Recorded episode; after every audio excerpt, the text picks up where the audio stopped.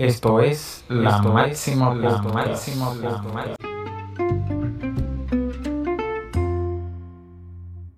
Bienvenidos amigos a un episodio más de tu programa La Máxima Podcast. En el día de hoy trataremos un tema que viene desde muchos años causando estrés o ansiedad en los hombres y también en las mujeres y es el trasplante capilar. ¿Cuándo lo necesito? Y para eso hemos invitado al doctor Yanis Calcaño Simé, quien es máster en trasplante capilar y tricología y máster en gestión sanitaria. Un placer. Hola Máximo, mucho gusto el estar aquí contigo, compartiendo y con tu audiencia, tratando este tema de vital importancia para el hombre y para la mujer. Un tema que, eh, como tú bien dices, en los últimos años está muy de moda y que los hombres y las mujeres también, porque no cada día más están al pie de la letra con esto, se están buscando más ayuda para tratar la calvicie, para tratar la alopecia, la pérdida de cabello por una o diversas causas. Y con estos tiempos, doctor, donde la estética es tan bien valorada y muchas personas que tienen ciertos tipos de alopecia, que empieza en la adolescencia, ya están estresados y buscando eh, tratar de muchos tratamientos, cremas, eh, gotas, y entonces agostan muchos recursos con tal de revertirlo eso.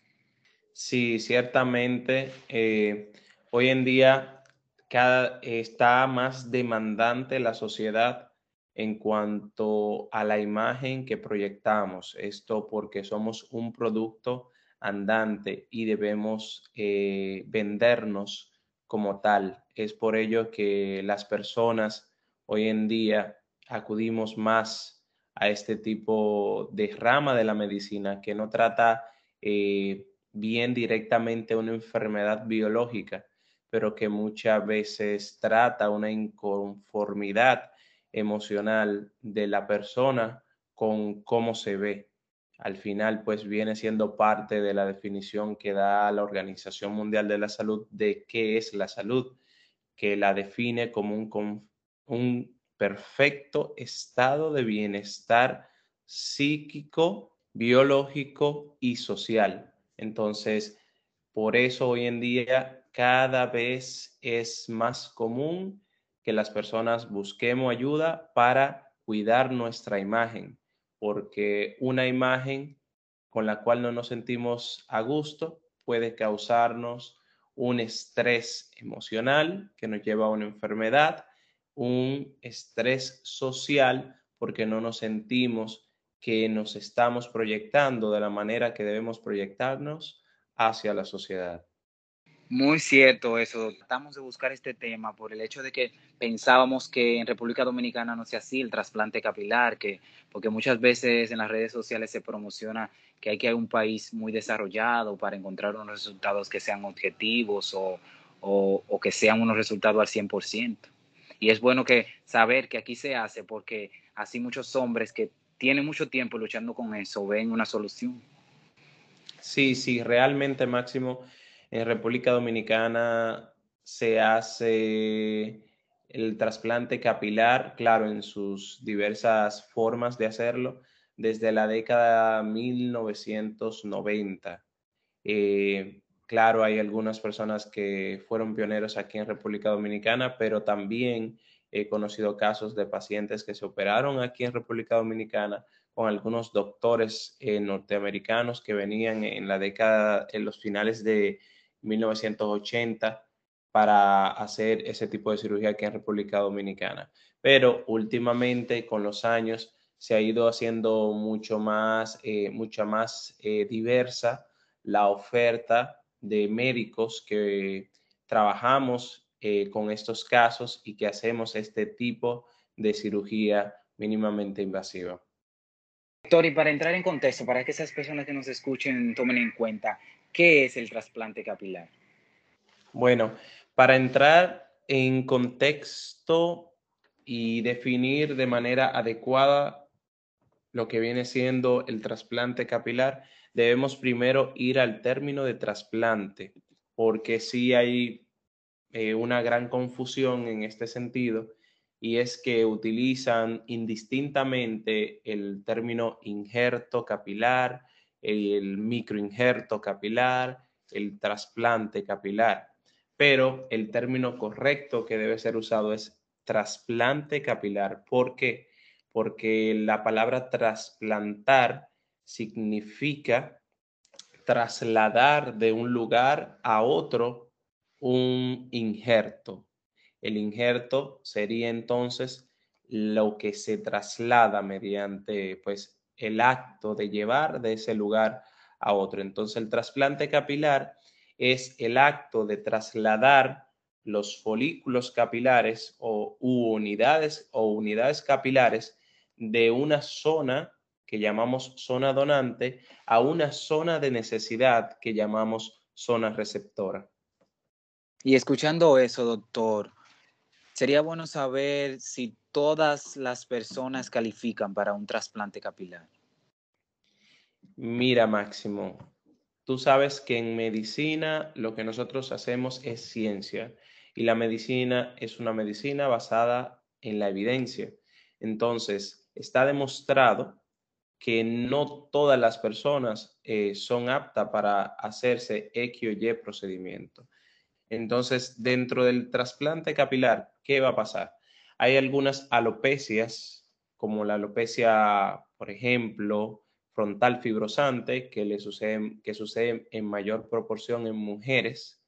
Este tipo de alopecia no puede tratarse mediante un trasplante capilar y aún y la alopecia llegase está a estar estable, si se trata, el resultado no sería duradero a través del tiempo, porque aquí lo que se afecta es el folículo, o sea, hay una destrucción por una cuestión autoinmune, o sea, el cuerpo autodestruye el folículo.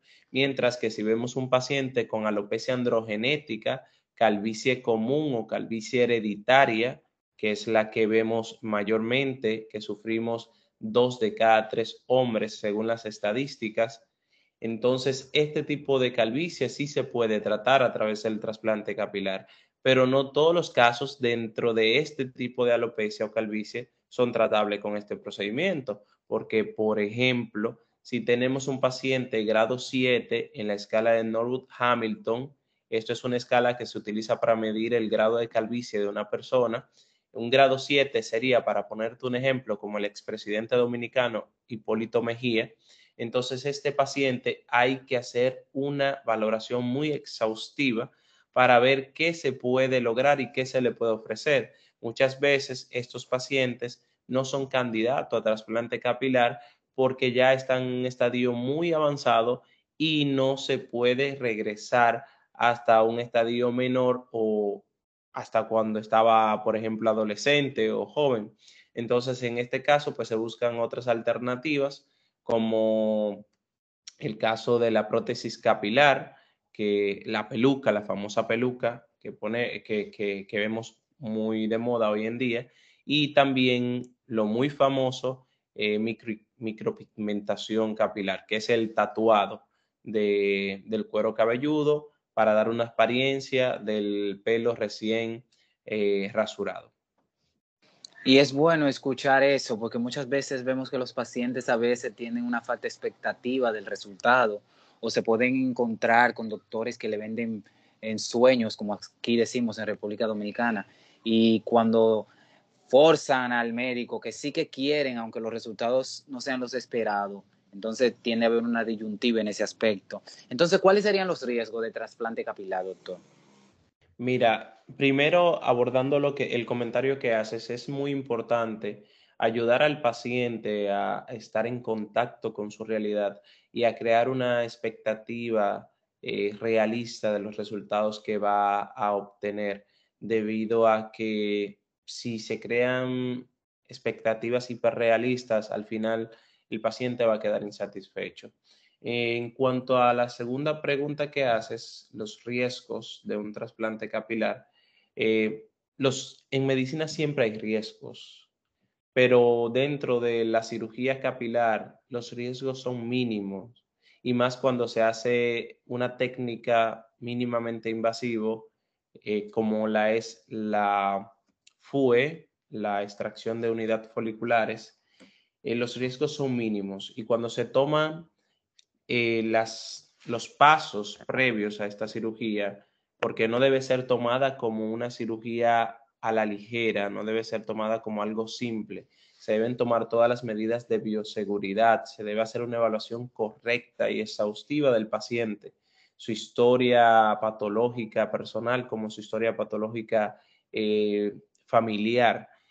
Cuando se hace esto y se va paso a paso, los riesgos son mínimos y es posible que un médico se pase una vida completa haciendo este tipo de cirugías este tipo de procedimientos y no tenga una complicación mayor que ponga en riesgo la vida del paciente. Si se hacen las cosas adecuadamente. Ya cuando se obvian algunos pasos, pues puede dar cabida que suceda este tipo, eh, algunos tipos de complicaciones que no son frecuentes. Pero ya eso es cuando no se toman los pasos eh, del lugar, cuando se viola el protocolo, cuando se viola el, eh, o sea, lo establecido, ¿sí? Sí, doctor, y que muchas veces los pacientes quieren un resultado rápido. Entonces, ¿en qué tiempo comienzan a verse los resultados? Mira, Máximo, los resultados en medicina no se ven de la noche a la mañana y dentro de la cirugía capilar mucho menos, porque hasta un cabello que no se ha caído, tú vas al barbero y te recorta vas a tener que esperar un tiempo para ver ese cabello largo. Entonces, los resultados del trasplante capilar se comienzan a notar de los 3 a 6 meses, un por ciento aproximadamente variable y directamente proporcional con el tiempo, de un 50% a los 6 meses y al año se ve la totalidad de los resultados. Bien es cierto que hay que destacar que en este periodo de tiempo, estos primeros tres meses, es un periodo de adaptación folicular en donde el folículo va a recambiar la hebra de cabello que tiene, este cabello se va a caer, es posible que el paciente se asuste, que se vea peor que como estaba, pero posterior a los tres meses comienza la fase de crecimiento y es cuando el paciente comienza a ver el cambio mes tras mes. Sí, es bueno aclarar eso, porque muchas veces los pacientes tienden a tener más ansiedad con la que iniciaron. Entonces, doctor, hablando de eso, sabemos que estas técnicas son modernas. ¿Es costoso o asequible realizarse un trasplante capilar? Mira, Máximo, todo depende de dónde lo veamos. La salud es una inversión. La imagen es una inversión. Entonces, cuando nosotros pensamos, por ejemplo, en comprarnos el último iPhone 13, aquí ahora mismo debe costar unos 100 mil pesos, equivalente a 2 mil dólares. Es un teléfono pues costoso, pero lo compramos porque entendemos que es una necesidad que tenemos. El caso de las personas que sufren de calvicie, de alopecia, es un caso pues aún más necesario de tratar. Entonces, este proceso va a depender de cada paciente y hay que evaluarlo y en base a la evaluación se le da una estimación. Pero para decirte, este proceso anda rondando aproximadamente de unos 3.500 dólares a 5.000 dólares, depende de cada caso. Si el paciente lo ve como una inversión, pues no resulta un procedimiento inaccesible para el paciente, más bien resulta un procedimiento accesible. Y creo que todo con una buena planificación y asesorándose previamente, investigando previamente, porque mientras más educados están los pacientes, es mucho mejor y más van a entender al médico cuando va a la consulta. Entonces, es un procedimiento que yo considero no es un procedimiento inalcanzable o inaccesible para las personas. Sí, doctor, y que es un procedimiento que ayudará a moldear la imagen corporal y aumentará el autoestima. Entonces, doctor, ¿cómo se realiza este procedimiento? Bueno, este procedimiento se realiza en un día, es un procedimiento ambulatorio, o sea, el paciente va, llega a la clínica y el mismo día se va a su casa. Es un procedimiento que se realiza utilizando algunas herramientas mínimamente invasivas, o sea, que hacen poco daño al cuerpo. Se realiza bajo anestesia local, lo que quiere decir que el paciente está todo el tiempo despierto y consciente. Muchas veces el paciente se pasa hablando, haciendo historia, igual con nosotros en la sala de cirugía, viendo televisión, escuchando música. La verdad que el procedimiento es un procedimiento muy ameno.